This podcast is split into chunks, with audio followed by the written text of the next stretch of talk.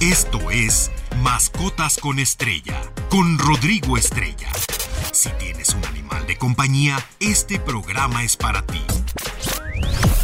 Datos, anécdotas, información, curiosidades. Todo. Mascotas con Estrella.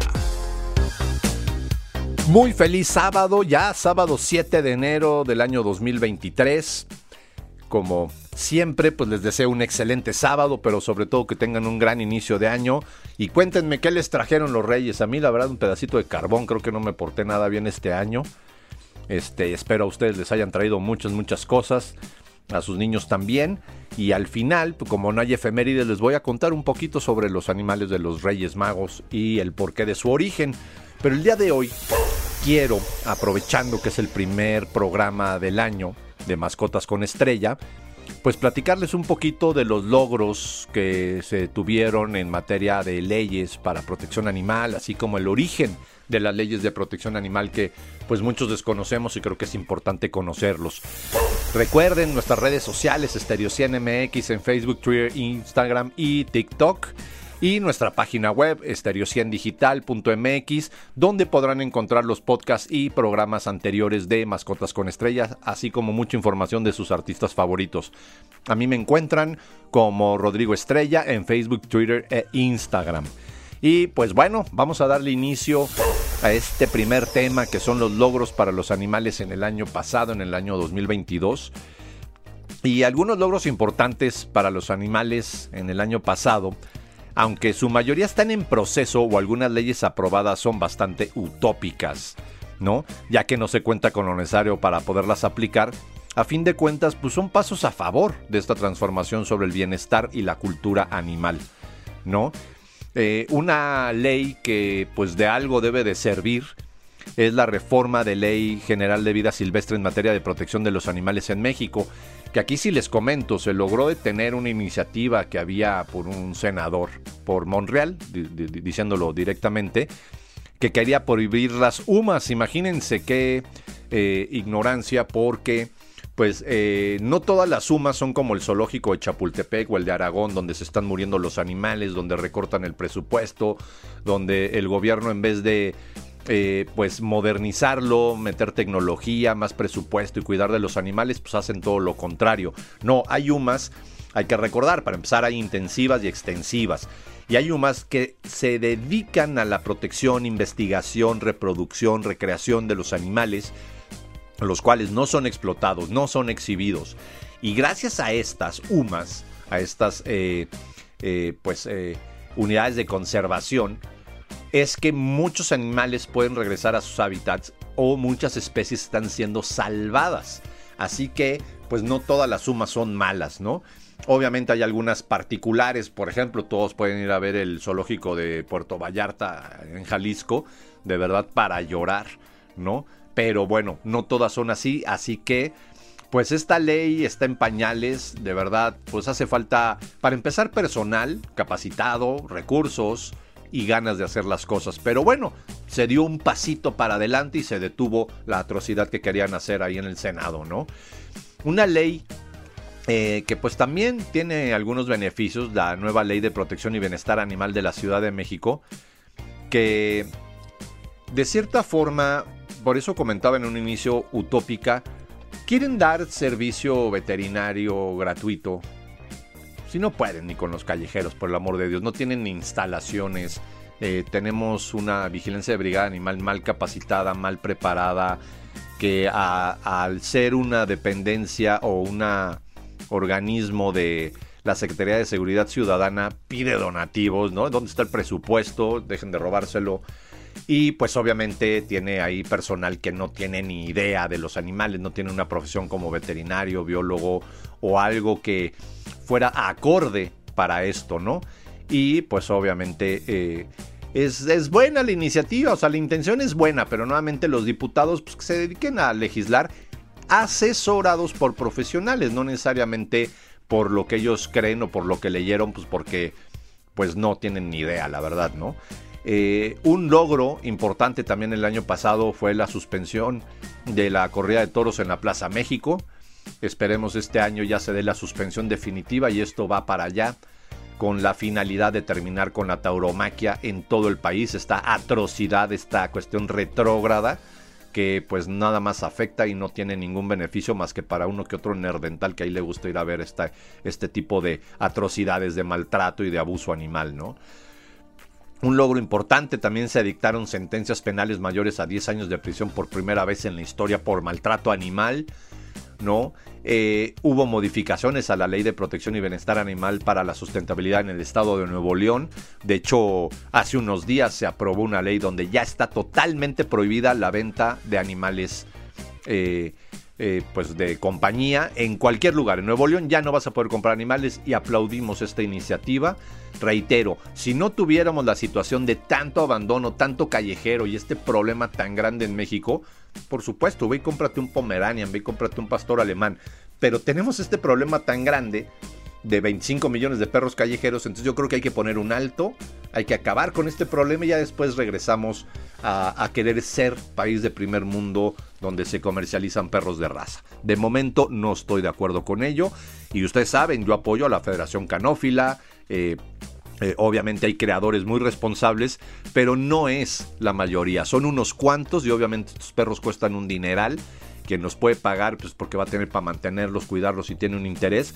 No, no es el perrito que damos por capricho o por impulso, ¿no? Eh, como regalo o, a nuestros hijos. Entonces, este, esto estuvo bien.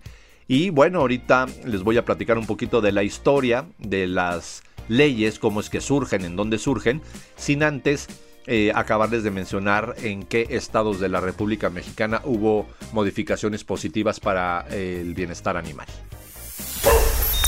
Estás escuchando Mascotas con Estrella. Pues bueno, en los estados que hubo modificaciones en las leyes eh, de bienestar animal o, o, a favor de los animales fue en Durango, Colima, Baja California Sur, Quintana Roo, Campeche, Aguascalientes, en el Estado de México como las más relevantes, pero definitivamente sin educación y cultura y una homologación de estas leyes a nivel nacional, seguiremos estancados sin poder contabilizar logros reales, por lo que este año el objetivo es lograr una homologación nacional, es decir, una sola ley, tanto para animales domésticos o, de compañía, ¿no?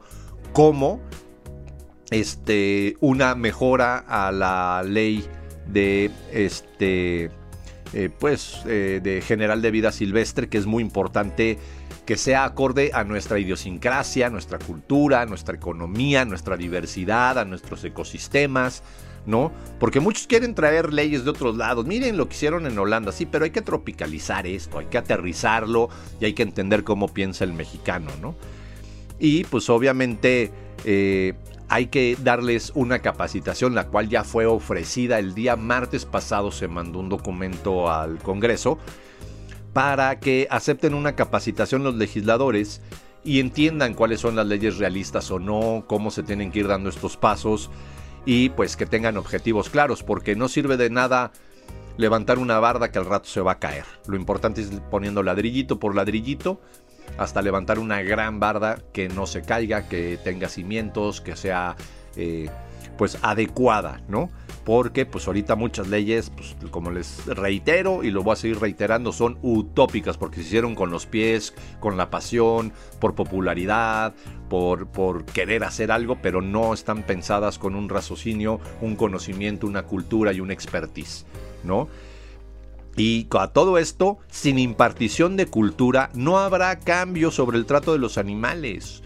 Por eso una de mis actividades preferidas son los recorridos en zonas rurales donde pues desparasitamos animales de granja, esterilizamos a los perros y los gatos, vacunamos animales de compañía y aprovechamos para impartir pláticas de cultura y cuidado animal, incluyendo el cuidado y la conservación de la flora y la fauna. Porque muchas veces las personas no actúan por maldad, simplemente falta de cultura, el cual varía en cada región, ¿no? Y la gran ignorancia por la que han sido sometidos durante años, ¿no? Falta de acceso a esta información. Y pues muchos tienen los animales de manera que ellos creen que es correcto y como han aprendido, porque nunca han tenido pues acceso a información, a capacitación y a cultura. Simplemente no entienden que tener un animal amarrado ahí de por vida, un perro amarrado todo el tiempo, eh, este hecho de estar golpeando a los animales para meterlos a los corrales, nunca los desparasitan, vaya, y pues eh, tienen a sus perros sueltos reproduciéndose en las calles, ¿no? Eh, tienen a los borregos, gallinas, caballos y demás animales de granjas llenos de enfermedades, ¿no? Sin ninguna atención médica, veterinaria, ¿no? se consumen los animales enfermos y pues vaya, y por otro lado, pues la cantidad de tráfico de animales que hemos visto en este país, a que se ha incrementado muchísimo, eh, hablo de animales silvestres, es impresionante, ¿no? Porque se requieren intensas campañas masivas con información y acceso a servicios veterinarios. Insisto en la aplicación de materias obligatorias en primaria y secundaria sobre cultura, concientización e eh, importancia de la flora y la fauna, o sea, que los, desde niños entiendan la importancia. ¿no? Hay un lugar aquí en el Estado de México por el centro Tomí donde todavía cortan los árboles, así talan y queman la basura, ¿no? A pesar de que hay servicio de recolección, tienen a los animales sueltos, maltratan a los animales, no, no importa si graniza, si cae una nevada, ahí los tienen como si nada, si está el pleno sol así en luz del día en verano y los animales sin ninguna sombra y sin agua, vaya, es falta de conocimiento de cultura, ¿no?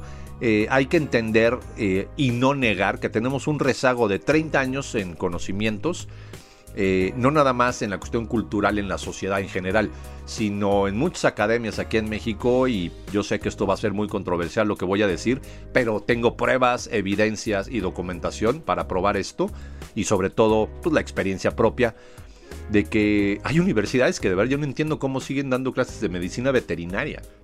¿no? Ni siquiera tienen eh, equipos modernos, eh, siguen los maestros dando clases de dicen es que mi, mi catedrático eh, tiene 30 años dando clases, sí, pero la última vez que él actualizó sus conocimientos fue hace 30 años, ¿no? Eh, estos conocimientos se tienen que actualizar año con año. Si eres médico, veterinario, si eres biólogo, año con año tienes que actualizar tus conocimientos. No puedes decir, ay, acabé la carrera hace 20 y ya lo sé. No, no, no. Hay que actualizarse, ¿no? Y pues bueno, este, no hay ley que sirva si no se aplica. ¿No? Y mucho menos si no se educa a la población para entenderla. Y si no hay recursos, si no hay instalaciones, si no hay capacitación, si no hay personal, si no hay voluntad, si no hay un trabajo en equipo, como dice uno de los lemas de mi fundación, juntos podemos más, si no lo hacemos juntos, no va a haber cambio. Entonces podrán publicar y podrán hacer todas las leyes que quieran y no van a servir de absolutamente nada. Pero bueno, para pasar a temas más menos regresando del corte, les voy a platicar un poquito del origen de las leyes de protección animal, de dónde vienen, dónde surgen, quiénes fueron los, los que iniciaron todo esto. No se vayan, quédense aquí en la Estereo 100.1, la estación del delfín. Todo sobre animales de compañía. Mascotas con estrella. Qué bueno que continúan con nosotros. Yo soy Rodrigo Estrella. Les recuerdo nuestras redes sociales, Estereo 100 MX en Facebook, Twitter, Instagram y TikTok. A mí me encuentran como Rodrigo Estrella o Rostar Pets en Facebook, Twitter e Instagram. Y recuerden, en nuestra página estereo100digital.mx pueden encontrar los podcasts de Mascotas con Estrella, de Autos al 100, eh, los especiales con Dani Nurreta, eh, todos los programas de Lili Musi. Ahí pueden encontrar toda la información y también mucha información importante de sus artistas favoritos. Pues bueno, ah, vámonos al segundo tema, ahora sí como dicen por allá, lo que nos truje, el origen de las leyes de protección animal. Pues las primeras normas de protección animal eh, pues obviamente fueron en Europa, de lo que se sabe, y surgieron en Irlanda con The Statutes, aprobada en 1635, imagínense, y por la que se prohibía fisurar lana de ganado a vino y pues eh, no sé, eh, atar arados a los caballos, por ejemplo, ¿no? De ahí mismo se daban cuenta pues, del sufrimiento de estos animales, que tenía que haber un método adecuado y no explotarlos, no usarlos como pues, eh, en, estas labores de trabajo que son tan complicadas. ¿no? Y pues unos añitos después, en 1641, la colonia de Massachusetts, en Nueva Inglaterra, aprueba un sistema de leyes de protección a los animales domésticos que se llamaba Massachusetts Body of Liberties. Eh, muy, muy importante. Y esto dio parteaguas para que posteriormente, durante los años 1653 a 1659, en el Reino Unido se aprobaran normas que prohíben las peleas de gallos, perros y toros. Imagínense, estamos hablando del 1600 y aquí todavía hay personas que quieren defender la tauromaquia en pleno 2023. Háganme el favor, estamos pues casi 400 añitos retrasados, ¿no? Imagínense, y, y yo les acabo de decir que llevamos 30 años de retraso, bueno, en cultura y cuidado animal, sí. Ahí tenemos retrasos y rezagos en, en, México, Latinoamérica y países de habla hispana como de 400 años, como aquí está muy claro, ¿no? Luego, por ejemplo, en 1822 se aprueba una ley para prevenir el tratamiento cruel e inadecuado al ganado, que en 1835 amplió el rango de protección a los animales domésticos. Fíjense qué interesante, todo esto en Inglaterra, en la Gran Bretaña.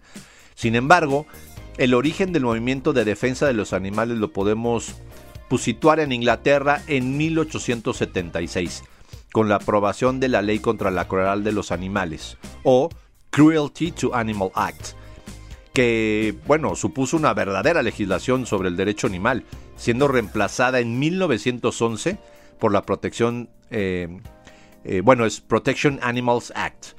Estas últimas se considera como el origen del animal welfare o bienestar animal en el Reino Unido y ha constituido el modelo que seguiríamos otros países en el centro de Europa, en América, ¿no?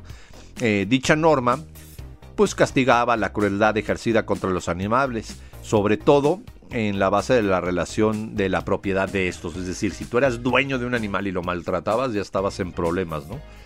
Como siempre lo he dicho, si no lo vas a cuidar bien y no lo vas a, tener en las mejores condiciones, no lo tengas, ¿no? De igual forma, a mediados del siglo XIX surgen los primeros movimientos eh, y asociaciones de defensa de los animales que sin duda ¿no? supusieron un evidente avance y ayudan en la, en la eh, promulgación perdón, pues de todo este tipo de normas, ¿no? Y por su parte, ya en 1967, ya estamos hablando del siglo pasado, se proclama en Estados Unidos la ley de bienestar animal que garantiza los derechos básicos de los animales domésticos y que más tarde incluyó los animales de laboratorio, es decir, la prohibición de utilizar animales en laboratorio. Que por cierto, muchos no lo saben, pero ahorita todos están, o muchos están hablando de esta eh, viruela del mono. Esta viruela del mono surgió en un laboratorio y se les escaparon los monos. Y gracias a eso es que se propagó. La viruela no la contagiaban ellos ni era de esta forma. Esto fue hace unos años. Y pues bueno, ahora estamos viendo una subnosis al humano por las estupideces del humano, ¿no? Ahora les quiero platicar un poquito, ahora ya ven que yo no recomiendo regalar animales de compañía en, estas festividades. Espero Reyes no les haya traído un perrito, ¿no? No son objetos para estar debajo de un árbol o junto a un nacimiento y requieren muchísima responsabilidad. Eh, y sin embargo hubo personas que quisieron adoptar y se me acercaron para, para adoptar un perrito pero me impresiona los estigmas que hay sobre ciertas razas o, sobre ciertos estereotipos, así que les quiero platicar un poquito de esto. Estigma, primero hay que definir lo que es estigma. Es considerar como parte de un grupo inferior, inaceptable o negativo, en este caso estamos hablando por ejemplo de un perro, por su aspecto, tamaño, eh, debido a prejuicios e ignorancia, ¿no? Entonces, este, esta definición es pues sumamente ¿cómo lo podría yo decir? Compleja porque abarca muchísimas cosas. Pero antes de entrar en este tema, permítanme, vamos a eh, pues dar una pequeñísima pausa para poderles dar todo este tema de corrido en, en, el siguiente corte y de esta forma pues que no se nos pierda el hilo porque creo yo que es muy importante quitar estos mitos urbanos, todos esos estigmas y etiquetas que le hemos dado a pues los perritos sobre todo que es en lo que me voy a enfocar ahorita por ser de cierto color, de cierta raza, de cierto tamaño, de cierto origen. Y esto tenemos que cambiarlo. Empieza por ahí la cultura. Todo sobre animales de compañía. Mascotas con estrella. Eh, leyendo artículos en redes sociales siempre me encuentro con desagradables y mal informadas opiniones, bastante tristes por cierto, y que no comparto de ninguna manera. Estas opiniones hablan de algunas razas o mezclas de perros estigmatizando a cada una de ellas, por ende, al no tener el debido conocimiento de las razas en particular, lo incluyen a todos en un mismo costal, ¿no? Por ejemplo, Pitbull, Boxer Bull Terrier inglés, etc. Esto es preocupante, ya que por la supuesta libertad de expresión el abrumante uso de redes sociales de manera irresponsable, esta clase de artículos, los cuales estigmatizan algunas razas y las llaman peligrosas, es más por desconocimiento, por moda o sencillamente porque no se les da el tiempo de conocer a profundidad. Lo peor es que proliferan y más porque utilizan el amarillismo, ¿no? Los perros no son peligrosos independientemente de su raza. Más bien sus conductas se deben a un dueño irresponsable que no conoce sus características, necesidades físicas y psicológicas. Una mala conducción o maltrato, abandono, alimentación inadecuada, etc., pues lógicamente pueden tornar a un animal agresivo. Si esto lo llevamos a este tipo de artículos en los cuales hablan de ciertas razas de perros y realizan un listado catalogando a cada una de ellas como peligrosos, nunca vamos a cambiar la mentalidad como país. Por lo único que logramos es que las personas desarrollen un rechazo hacia algún perro en particular y esto está mal. Insisto, no hay razas peligrosas. Sí razas con ciertas características que necesitan antes de adquirirse un previo conocimiento, educación temprana y lo fundamental liderazgo y responsabilidad de parte de los dueños. No es lo mismo manejar un bocho que un tráiler, siempre lo he dicho de esa manera. Y pues no quieras manejar un tráiler cuando no puedes manejar un bocho, ¿no? Siempre he defendido a las razas poderosas, de hecho por eso tengo tantos pitbull. De hecho, eh, hablando del tema, no se pierdan un video que está en mis redes sociales donde hablo justamente de una perrita que fue utilizada como sparring. Eh, y de monta, es de sparring, eh, es el término, es un término anglosajón que se utiliza para utilizar un perro para que otros aprendan a pelear, a grandes rasgos, ¿no? Y pues no tienen una idea, pobre, pobre perrita, y sin embargo está totalmente rehabilitada. No es por ella, es por lo que le enseñaron. ¿no? Porque por propia experiencia los índices de accidentes y mordeduras son por perros mucho más pequeños, pero como estos artículos no venden ni llaman la atención del lector, si te muerde un French Pool o un Pomeranian o un Chihuahua, pues como que la gente no hace tanto rollo. Obviamente, pues la herida no es tan fuerte, ¿no? Pero esto no evita la agresividad y sencillamente no se realizan reportajes sobre ellos. Pero son mil veces más, ¿eh? Mil, mil veces más. Pero eso sí, un pitbull muerde a un niño y híjole, sale en CBS, en NBC, en el Excelsior, en el Reforma, en el Universal, Televisa, TV Azteca, todos hacen reportajes y el perro y pero no se dieron cuenta que el niño estaba maltratando al perro, que el perro no tenía alimento, que no cumplen con sus necesidades fisiológicas, el pobre perro nunca fue paseado, no saben ni utilizar correa, eh, lo tenían amarrado y querían que se comportara, ¿no? Yo creo que más bien se llevaron su merecido, ¿no? Y recuerden, todo perro rescatado debe ser analizado y en su caso rehabilitado antes de darlo en adopción. Esto es muy, muy importante. Y un tema que les quiero comentar es eh, así como hay eh, estigmas a perros como los pitbull, ¿no? Eh, también hay estigmas de que todos creen que los pastores australianos son inteligentes, que los labradores son los mejores perros, que los pastores alemanes son guardianes. Están equivocados, depende cada uno y cómo, perdón, haya sido su pues capacidad cognitiva, su aprendizaje desde cachorros, es más, desde el vientre de la mamá, lo que hayan vivido, eh, cómo les enseñamos a convivir o no, pero no hay perro malo, ¿no? Eh, hay muchas estadísticas eh, del American Temperament Society, las cuales las voy a publicar para que vean pues que el 87.6 de los Pitbull Terrier han pasado las pruebas que miden la estabilidad en la agresividad, amabilidad y protección contra el 83.4% de los Golden Retrievers y el 80.1% de los Collies, que ya se hizo famoso por Lassie, ¿no?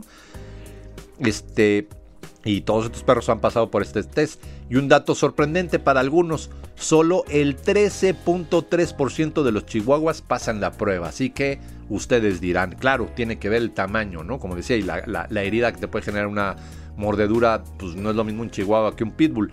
Pero eh, definitivamente eh, hay que quitar estos estigmas. Y pues no hay efemérides de hoy 7 de enero, el siguiente viernes 13, un día antes de nuestra siguiente emisión de Mascotas con Estrella. Pero pues les voy a comentar un poquito de los Reyes Magos, ¿no? En la Biblia no dice ni que sean tres, ni que sean reyes, ni que sean magos, pero bueno, vamos, vamos a dejarles así. Y pues cada uno llegó con una montadura distinta. Melchor llegó en camello, Gaspar en caballo y Baltasar en elefante. Supuestamente también cada uno representaba una edad del hombre, la juventud, madurez y senectud, ¿no? Pero ¿por qué estos animales? Yo sí les tengo una respuesta. Porque cada uno representaba uno de los continentes conocidos en aquel entonces, Asia, Europa y África. Si por entonces se hubiera conocido ya la Antártida, pues imagínense, hubiera llegado alguien ahí a Belén montado en un pingüino, ¿no? Entonces, eh, no siempre hay que creer todas las historias, hay que informarse muy bien y por qué de este tipo de mitologías, ¿no? Sin embargo, la tradición es muy, muy bonita y pues eh, reitero, espero les hayan traído muchos regalos, que se hayan portado ustedes muy bien en el año porque pues a los que nos trajeron el pedacito de carbón, pues bueno, ni modo, nos vamos a tener que aguantar con ese pedacito de carbón durante todo el año hasta el siguiente año a ver si este año nos portamos bien. Y bueno, pues me voy a ya casi a despedir, pero les quiero dar una frase de la semana como siempre. Siempre me despido con una frase de la semana. Este es de Víctor Hugo. Este cuate tiene unas frases increíbles, ¿no? Y esta frase dice así: Los animales son de Dios, la bestialidad es humana. Recuerden, cuídenlos, respétenlos, no los maltraten. Si no te gustan, está bien, te respetamos, pero tú respétalos a ellos. Y pues no olviden vacunar a sus animales de compañía, no se pierdan el siguiente sábado este programa, voy a hablar un poquito de los temas que están sucediendo a nivel nacional e internacional con los temas de la rabia, no solo de murciélago, ya hubo una persona eh, me parece que en San Luis Potosí, una mujer de 29 años que por no vacunar a su gato fue contagiada de rabia y ahora pues está metida en un problemón de salud y de muchos otros temas. Así que vacunen, vacunen, vacunen, vacunen. Vayan a su clínica más cercana, exíjanle a su municipio las vacunas gratuitas, exíjanle a sus gobernantes, a sus diputados atención eh, de vacunación, no nada más de rabia, ¿eh? de moquillo, de parvovirus, de bordetela, de, o sea, hay que ponerle la quíntuple, bordetela y rabia por lo menos y desparasitar cada seis meses o según les indique su médico veterinario de confianza. Cuídense mucho, esto fue Mascotas con Estrella, yo soy Rodrigo Estrella, quédense aquí en Estereo 100.1, la estación del Delfín, siempre contigo. Esto fue Mascotas con Estrella. No te pierdas la siguiente emisión, porque siempre hay algo interesante sobre nuestros animales de compañía. Mascotas con Estrella en Stereo 100.